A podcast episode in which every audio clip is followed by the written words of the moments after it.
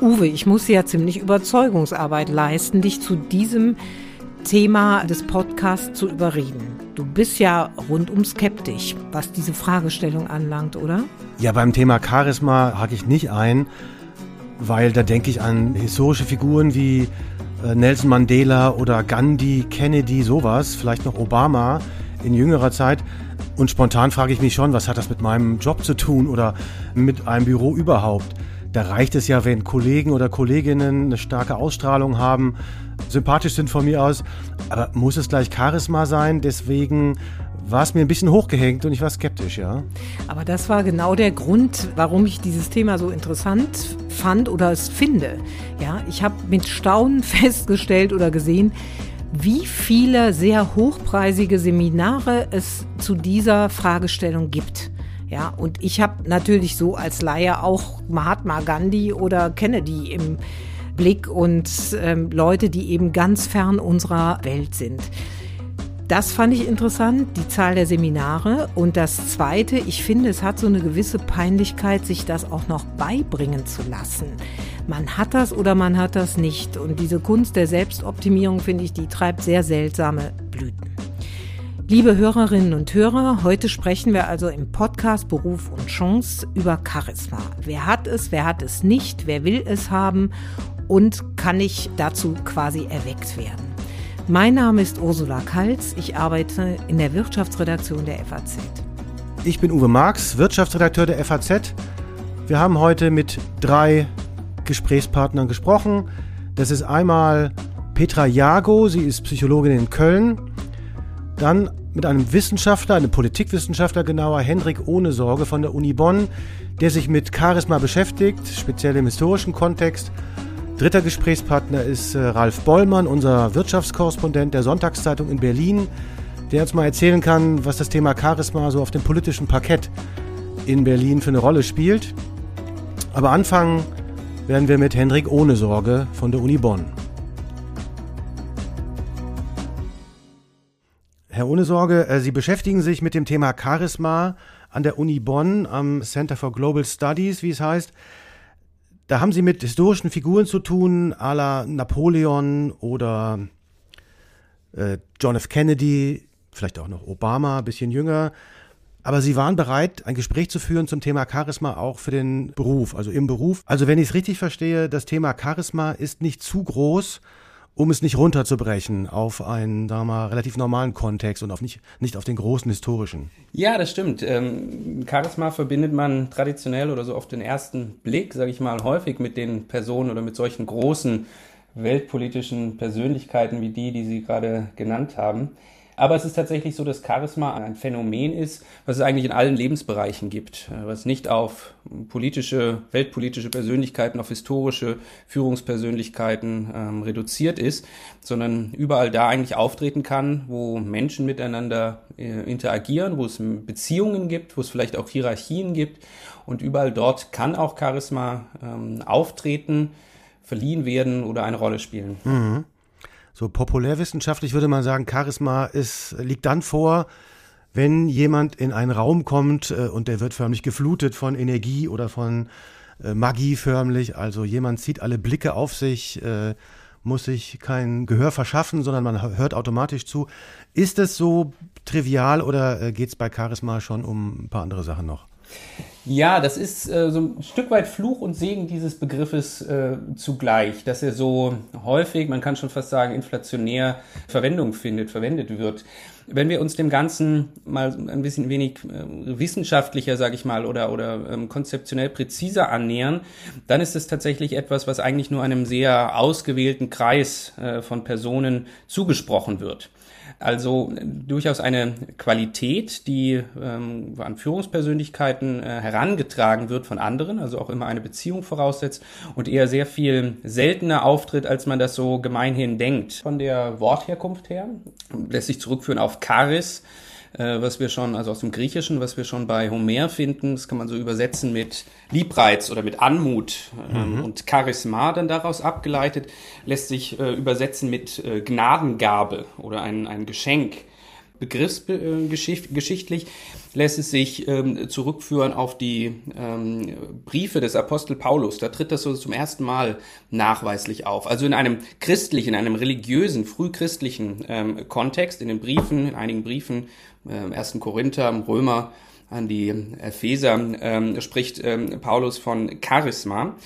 Ähm, und dann äh, ist es so, dass als dritte, und das ist sicherlich auch so wissenschaftlich gesehen oder auch mit dem ich mich beschäftige, so das Kernkonzept, als dritten Zugang ähm, können wir dann Max Weber noch äh, nennen, der dieses ganze äh, sehr mythenumrankte Konzept, sag ich mal, ähm, säkularisiert hat, also aus diesem christlich-religiösen Ursprungshintergrund gelöst hat und ähm, sich intensiv damit auseinandergesetzt hat und auch dazu beigetragen hat, dass man es eben auch übertragen kann an ähm, in viele andere Lebensbereiche, im Grunde wie gesagt in alle. Verstehe ich Sie denn richtig? Dass Charisma im Grunde verliehen wird und nicht qua Geburt sozusagen vorhanden ist. Also Napoleon oder Kennedy oder wer auch immer, die kamen nicht charismatisch zur Welt, sondern die äh, wurden zu Charismatikern gemacht, gewissermaßen indem sie durch ihre Position, durch ihre Macht entsprechend gesehen wurden. Ist das so? Ja und nein. Ich glaube, das ist kein grundsätzlicher Widerspruch. Also es gibt eine ganz große äh, Debatte darüber, ob man Charisma lernen kann. Laut Weber, den wir eben schon mal ansprachen, äh, der sagt ganz klar, Charisma kann nur, er, er spricht von geweckt ähm, oder erweckt, nur geweckt oder erprobt werden, nicht aber gelernt werden oder erlernt werden. Ähm, das heißt, es ist irgendwie eine Qualität, die irgendwie da sein muss, die man also sozusagen nicht aus dem Nichts schaffen kann. Gleichzeitig ist es aber, wenn man mal ganz äh, so ein wenig spitzfindig vielleicht auch ähm, argumentieren möchte, nicht so, dass man charismatisch ist, sondern Charisma zugeschrieben bekommt. Das mhm. heißt, andere halten einen für charismatisch, ist eine Beziehung. Ähm, so dass ich sagen würde, es kommt sehr entscheidend auf eine Anhängerschaft an, die eben das Charisma zuschreibt. Gleichzeitig steht dies aber nicht jedem zu oder ähm, ist nicht für jeden sozusagen verfügbar. Man braucht irgendetwas Besonderes, etwas Außeralltägliches, das sind auch alles ähm, Begrifflichkeiten von Weber, was das sozusagen erweckt oder was diese ähm, dieses Geschenk von anderen erst hervorruft, mhm. ähm, so dass wir eine bestimmte Basis brauchen. Was wäre im Job äh, die Voraussetzung dafür? Auch einfach eine ganz herausgehobene Position in dem Sinne von mir aus Tim Cook oder Steve Jobs, äh, Apple oder Elon Musk von mir aus, ähm, Tesla, wen auch immer, Mark Zuckerberg, Facebook. Das sind Leute, denen man äh, aus der Distanz womöglich Charisma zuschreiben würde. Aber auch dann wird's schon eng. Ist es so? Mhm. Ja, also erstmal ist das, glaube ich, eine richtige Beobachtung. Dann wird es schon eng, weil das ist nämlich genau das Phänomen. Es ist nur ein relativ begrenzter Kreis, äh, der wirklich so in dem eigentlichen engeren ähm, Weberschen Sinne ähm, als charismatisch äh, gelten kann. Wobei, wie gesagt, es hängt auch an der Anhängerschaft. Aber um das so ein bisschen zu erläutern, wie man vielleicht zum Charismatiker erklärt wird oder wie man dieses, dieses Geschenk äh, verliehen bekommt, kann man vielleicht noch sagen, dass wir drei Arten von Charisma oder Charismen sozusagen unterscheiden können. Auch mit Weber wieder, der hat ähm, einerseits äh, von Erb- oder ähm, Gentilcharisma gesprochen. Also die Angehörigkeit zu einer bestimmten Familie oder einer bestimmten, ähm, ja, auch Adelsfamilie insbesondere hat er da sicherlich auch im, im Blick. Also die Angehörigkeit zu einem Königshaus beispielsweise oder eben auch zu berühmten Familien. Das erhöht die Wahrscheinlichkeit schon einmal. Das heißt also, ähm, der Wissenschaftler ohne Sorge sagt, spricht von Außeralltäglichkeit und Anhängerschaft. Und das sind, Uwe, zwei Stichworte, die finde ich, die greife ich gerne auf. Die führen nämlich von der hehren Wissenschaft runter in die Niederung der Yellow Press. Denn das finde ich auch ein Phänomen.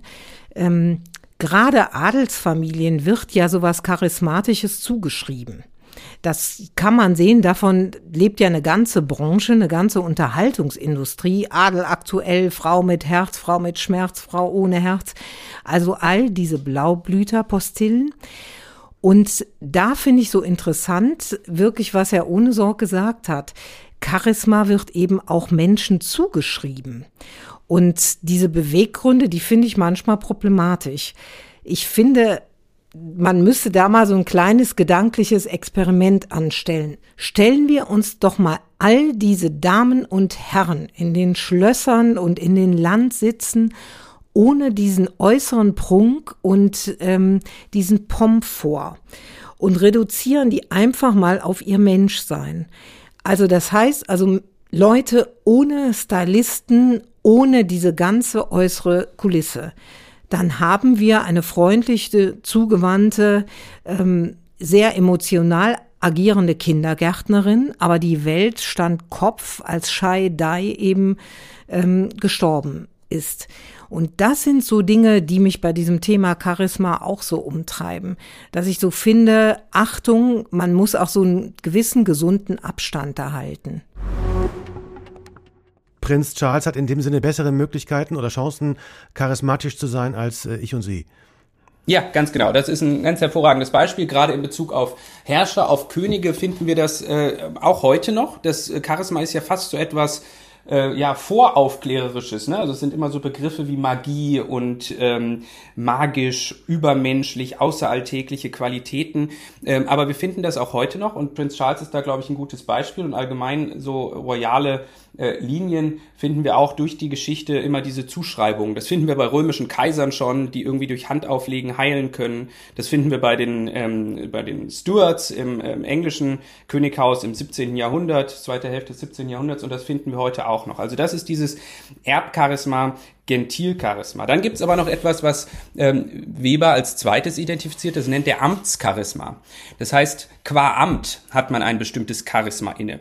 Wenn man also in ein bestimmtes Amt kommt, das Amt des Bundeskanzlers oder des US-Präsidenten oder vielleicht auch des Königs, ähm, dann übt dieses Amt ähm, Charisma aus oder hat die Möglichkeit oder erhöht die Möglichkeit, dass ähm, die dieses Amt ausfüllende Person als charismatisch angesehen wird. Mhm. Das ist das zweite Amtscharisma.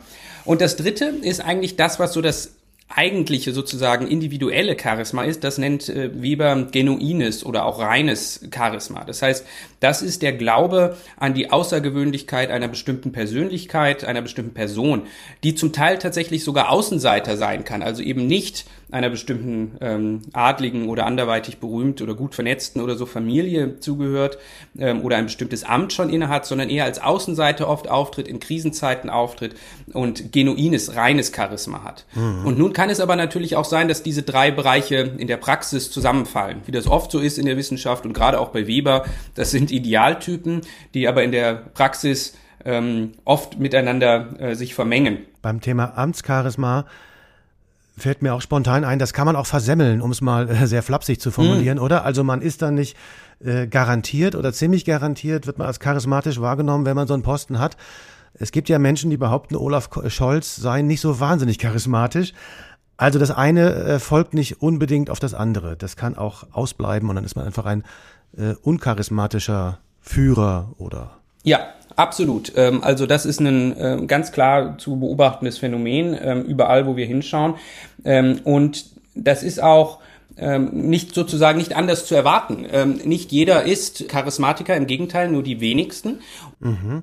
Dann beißt sich aber Ihre Einschätzung und äh, die Einschätzung von Max Weber mit einer mit einem Versprechen sozusagen des Coaches und Trainer geben. das kann man so zusammenfassen. Charisma lässt sich durchaus lernen. Kommen Sie in meinen Kurs, um es jetzt mal ganz einfach runterzubrechen. Also Sie sind da skeptisch. Ich bin da tatsächlich sehr skeptisch. Ähm, äh, und zwar aus verschiedenen Gründen. Einerseits, weil ich Charisma eben verstehe als etwas sehr Selektives, ähm, wirklich auf diesen Ursprung, diesen Wesenskern ähm, beschränkt. Nicht in der zum Teil wirklich sehr inflationären Verwendung heute, wo jeder von Fußballtrainern bis Schauspielern ähm, charismatisch ist, sozusagen relativ zügig. Ähm, da, da würde ich mich erstens sozusagen ein bisschen vor hüten oder sagen, ähm, das ist ein sehr breiter Begriff, der da oft ähm, angewandt wird. Und das Zweite ist, dass ich, wie gesagt, eher davon ausgehe, dass es so etwas ähm, geben muss, was ja geweckt oder erweckt werden ähm, muss, was, was man aber nicht von, von null auf lernen kann. Gibt es denn auch eine Warnung von Ihrer Seite, von der anderen Seite? Also nicht nur das kann man nicht so wirklich lernen. Da muss eine Voraussetzung dafür da sein, sonst bringt das mhm. nichts. Sondern auch umgekehrt, äh, jemand, der charismatisch ist, der ist auch nicht per se gut oder irgendwie hilfreich, als Chef zum Beispiel. Sondern äh, da gibt es auch die dunklen Seiten äh, der, des Charismas. Also man kann es ausnutzen, zum Beispiel, dass man Menschen einfangen kann, dass man so eine großartige Wirkung, Wirkung hat. hat gibt es da auch äh, Skepsis von Ihrer Seite, was diesen Punkt betrifft? Ja, absolut. Ähm, das gibt es auch. Also einerseits dieses Phänomen, dass man es nicht wirklich ähm, erlernen kann, das ist eine Schwierigkeit. Und das kann sehr schnell umschlagen, auch in eine dunkle Magie sozusagen, um in diesem, in diesem Sprachebild zu bleiben. Und dann gibt es natürlich die, das große Problem einerseits der Inszenierung, darüber sprachen wir schon ein wenig, ähm, dass versucht wird, so ein Charisma oder eine charismatische Beziehung zu inszenieren. Das ist das eine. Und das andere ist aber, dass es natürlich auch Missbrauch geben kann. Es ist eine Form von Macht oder von Führung, ähm, Menschen zu beeinflussen, zu beeinflussen, zu einzufangen vielleicht auch. Also auch das Bild des, des Rattenfängers ähm, ist häufig natürlich irgendwie zu finden ähm, oder des Menschenfängers ähm, sozusagen. Ähm, und die kann auch genutzt werden, um sehr ja, Spuren der, der Verwüstung oder des Leides natürlich auch zu hinterlassen in der Weltgeschichte. Und auch da, wenn wir uns das nicht nur konzeptionell, sondern auch empirisch anschauen, sind eben auch viele der wirklich als besonders charismatisch geltenden Persönlichkeiten aufgetreten als Kriegsführer, als ähm, Heerführer die auch viel äh, Leid und viel Verwüstung äh, hervorgerufen haben. Also es gibt durchaus dieses Phänomen oder die, diese Beobachtung ist grundsätzlich ganz entscheidend. Charisma ist per se nichts äh, grundsätzlich Gutes. Mhm. Es ist etwas Mächtiges, was aber auch umschlagen kann in etwas äh, Negatives. Diesen Gedanken finde ich sehr, sehr spannend, dass Charisma eben auch eine sehr dunkle Seite hat ja, dass auch viel Leid und viel Verwüstung, wie Herr Ohnesorg ja sagt, damit einhergehen können. Und ich will mir doch erlauben, an der Stelle mal ein aktuelles Beispiel dafür zu bringen. Stichwort Machtmissbrauch in der Kirche. Die Opfer, ja, die Opfer, die missbraucht worden sind, die sagen in vielen Fällen über die Täter, dass das keineswegs so autoritäre Haudegen gewesen seien, sondern durchaus charismatisch agierende Menschen, die eben sehr positioniert waren, die sehr zugewandt waren, die mit großem Engagement zum Teil eben Jugendgruppen geleitet haben, das aber gekoppelt mit der Amtsautorität, von der wir ja eben gehört haben.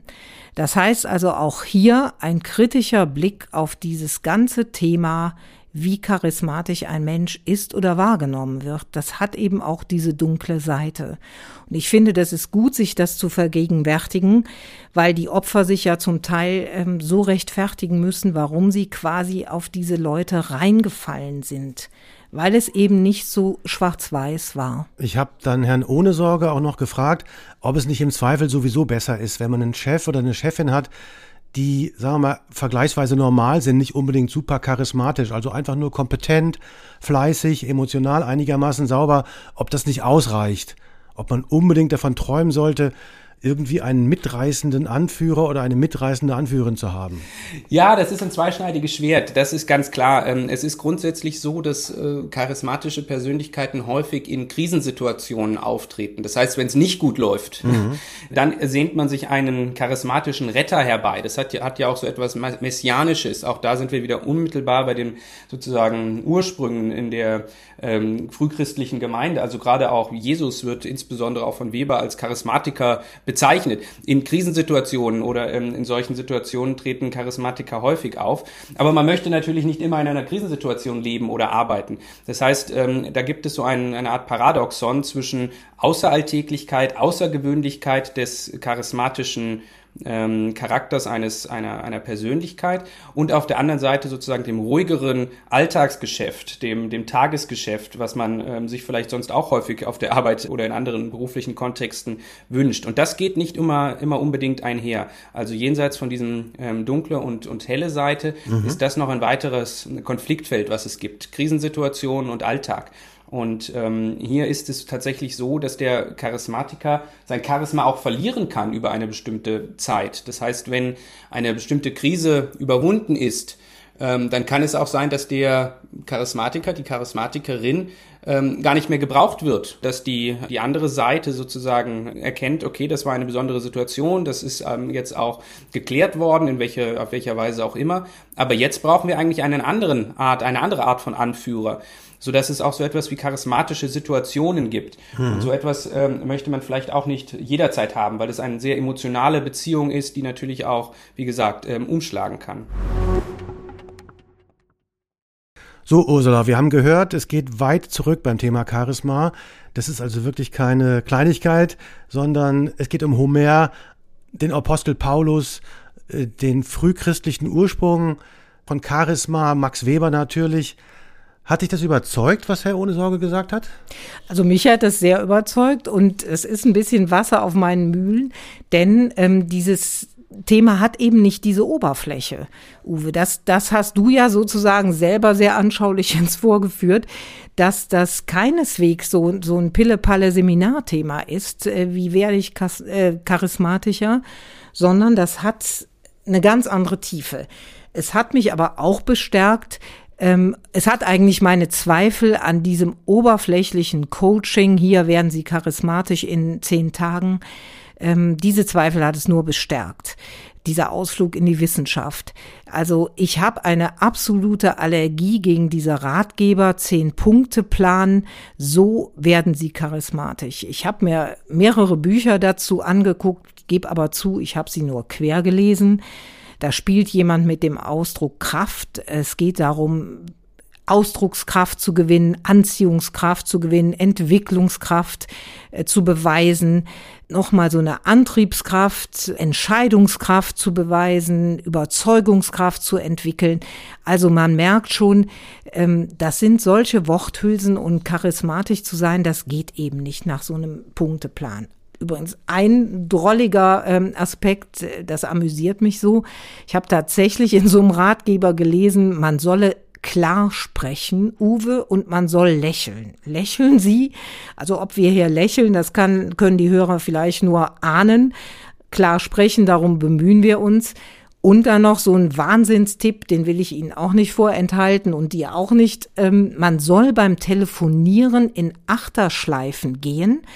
Warum? Weil das die beiden Gehirnhälften aktiviert und das zu mehr Körperkraft führt.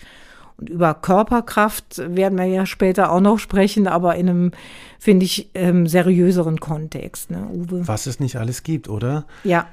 Wir verlassen jetzt äh, die Historie und Herrn Ohne Sorge und kommen zu Ralf Bollmann, dem Wirtschaftskorrespondenten der Frankfurter Allgemeinen Sonntagszeitung in Berlin. Und äh, im Gespräch mit ihm geht es nicht um Kennedy und Co., diese historischen Figuren, sondern um den aktuellen Kanzler zum Beispiel oder auch äh, Vorgänger dieses Kanzlers. Und die Frage, ähm, das Thema Charisma und Berlin, wie passt das denn zusammen? Begegnet einem das ständig auf Schritt und Tritt oder ist das eine sehr seltene Blüte? Also wir aus Frankfurt aus der Distanz sagen uns, Mensch, der Habeck, das ist doch ein richtiger Charismatiker und der Scholz ist keiner. Der ist eher, nun ja, etwas langweilig. Wie ist denn das aus Berliner Sicht? Also du bist nah dran, du siehst die und du hast einen Eindruck, welche Stimmung von denen ausgeht. Liegen wir da so ganz falsch oder ist da schon was dran? Also ich fange noch mal ein bisschen anders an. Äh, ich glaube, es gibt ja. sehr unterschiedliche Arten von Charisma. Deshalb ist es gar nicht so leicht zu sagen, der eine Politiker, Politikerin hat Charisma, der oder die andere nicht. Also äh, klassisches Beispiel finde ich, Gerd Schröder war, war ja schon fast nah dran an dem, was man tatsächlich so als charismatische Herrschaft bezeichnet, hat sich auch gerne auf seine polternde Art mal über irgendwelche Regeln, formalistischen Regeln hinweggesetzt, auch in der eigenen Partei und so weiter und so fort. Und dann kam Angela Merkel und dann sagten irgendwie alle Menschen, diese Frau hat ja gar, gar kein Charisma, was glaube ich nicht stimmte.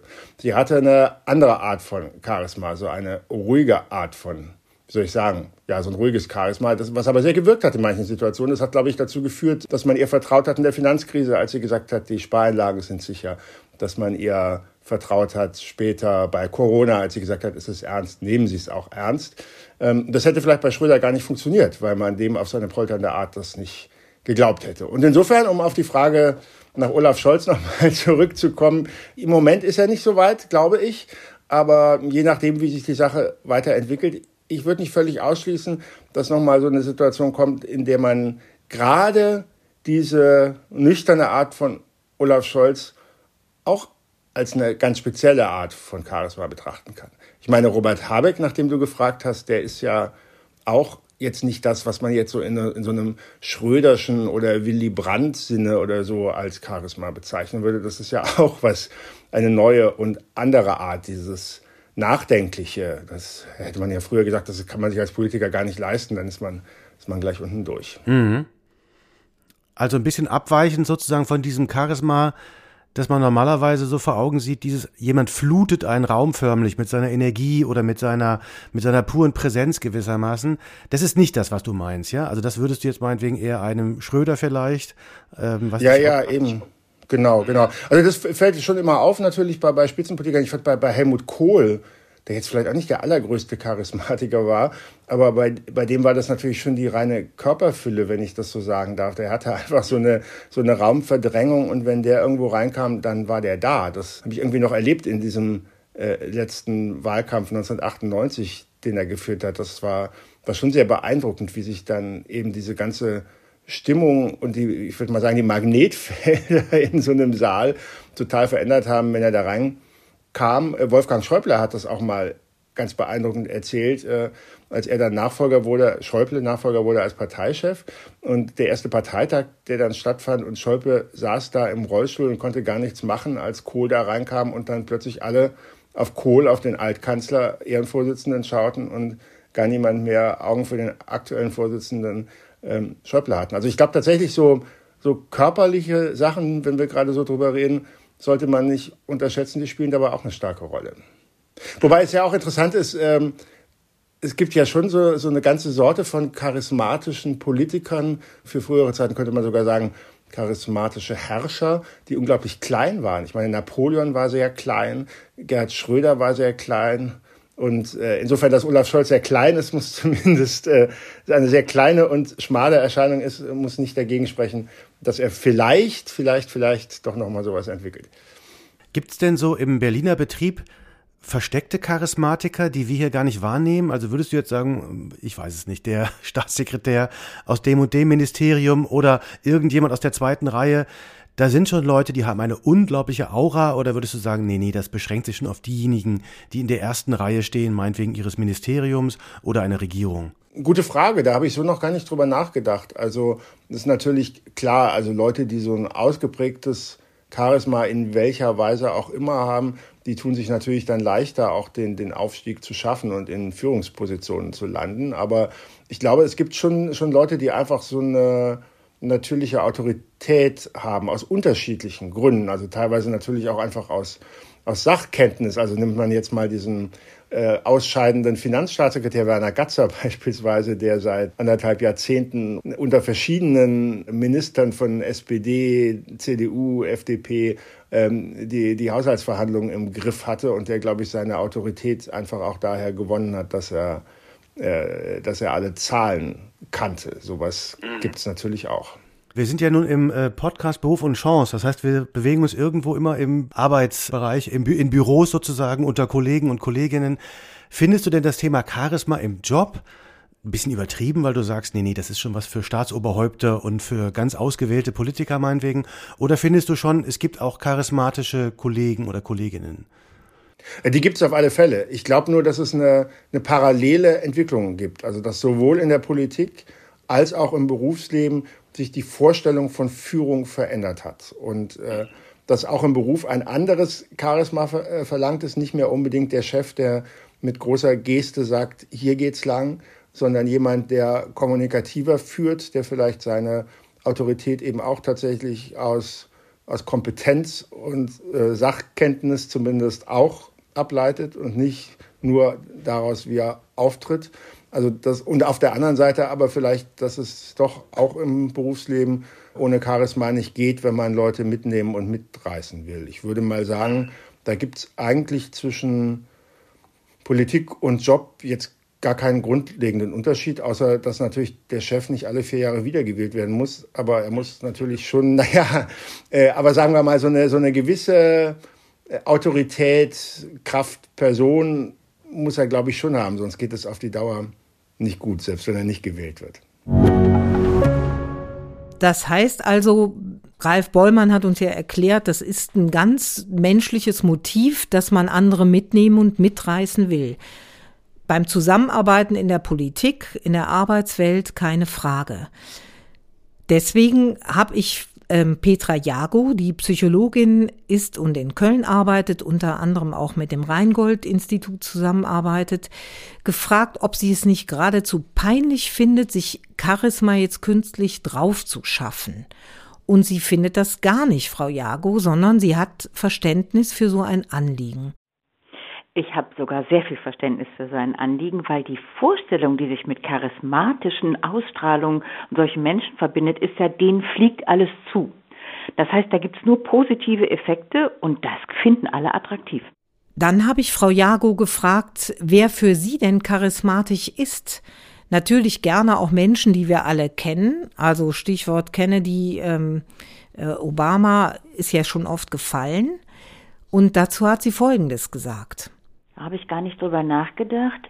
Also ich könnte jetzt nicht eine berühmte Person nennen, aber ich kenne das Gefühl, jemand kommt rein und alle drehen sich um und nehmen die Anwesenheit dieser Person wahr. Und sobald sie auch den Mund aufmacht, merkt man, wir wollen ja auch alle zuhören und sie bringt eine andere Stimmung, eine andere Energie und man fühlt sich so ein bisschen angenehm gefangen in dieser Atmosphäre. Das ist jemand für mich, der Charisma hat. Das muss gar nicht jemand sein, der was Tolles macht oder, oder, oder, sondern jemand, der in der Situation so ein spürbares Flair verströmt.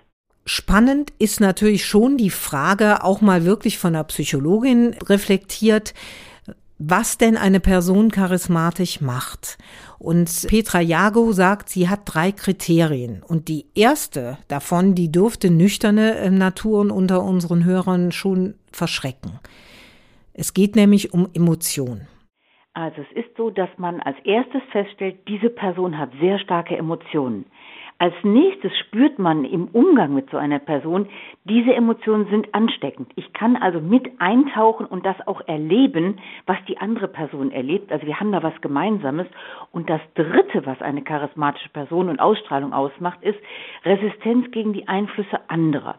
Damit äh, meine ich, man lässt sich auch gar nicht runterziehen von irgendwie welchen, die schlecht drauf sind. Und ein gutes Beispiel dafür sind die Schauspieler, die gerne mal erzählen, bei wie vielen Schulen sie abgelehnt worden sind.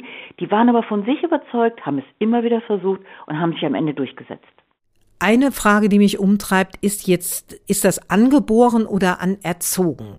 Das würde ich gerne auch nochmal aus dem Mund einer Psychologin hören. Und kann man sich das antrainieren? Das ist ja so die Frage, die so über allem kreist. Und was Petra Jago dazu sagt, das ist bei weitem nicht Schema F. Mir hat das gefallen, ihre Antwort, weil das auch wirklich viele eitle und geradezu gefallsüchtige Menschen in die Schranken verweist. Also ich sag mal so, man bringt auf jeden Fall ja Interesse an anderen Menschen mit.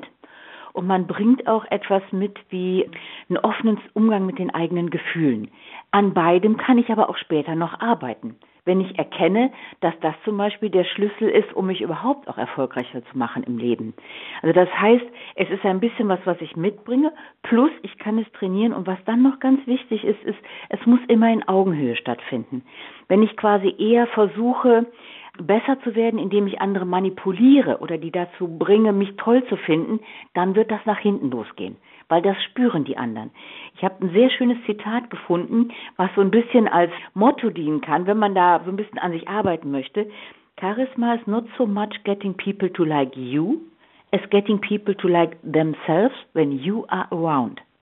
Das heißt, ich bringe etwas rein in eine Situation und dann fühlen sich auch die anderen toll. Darum geht's.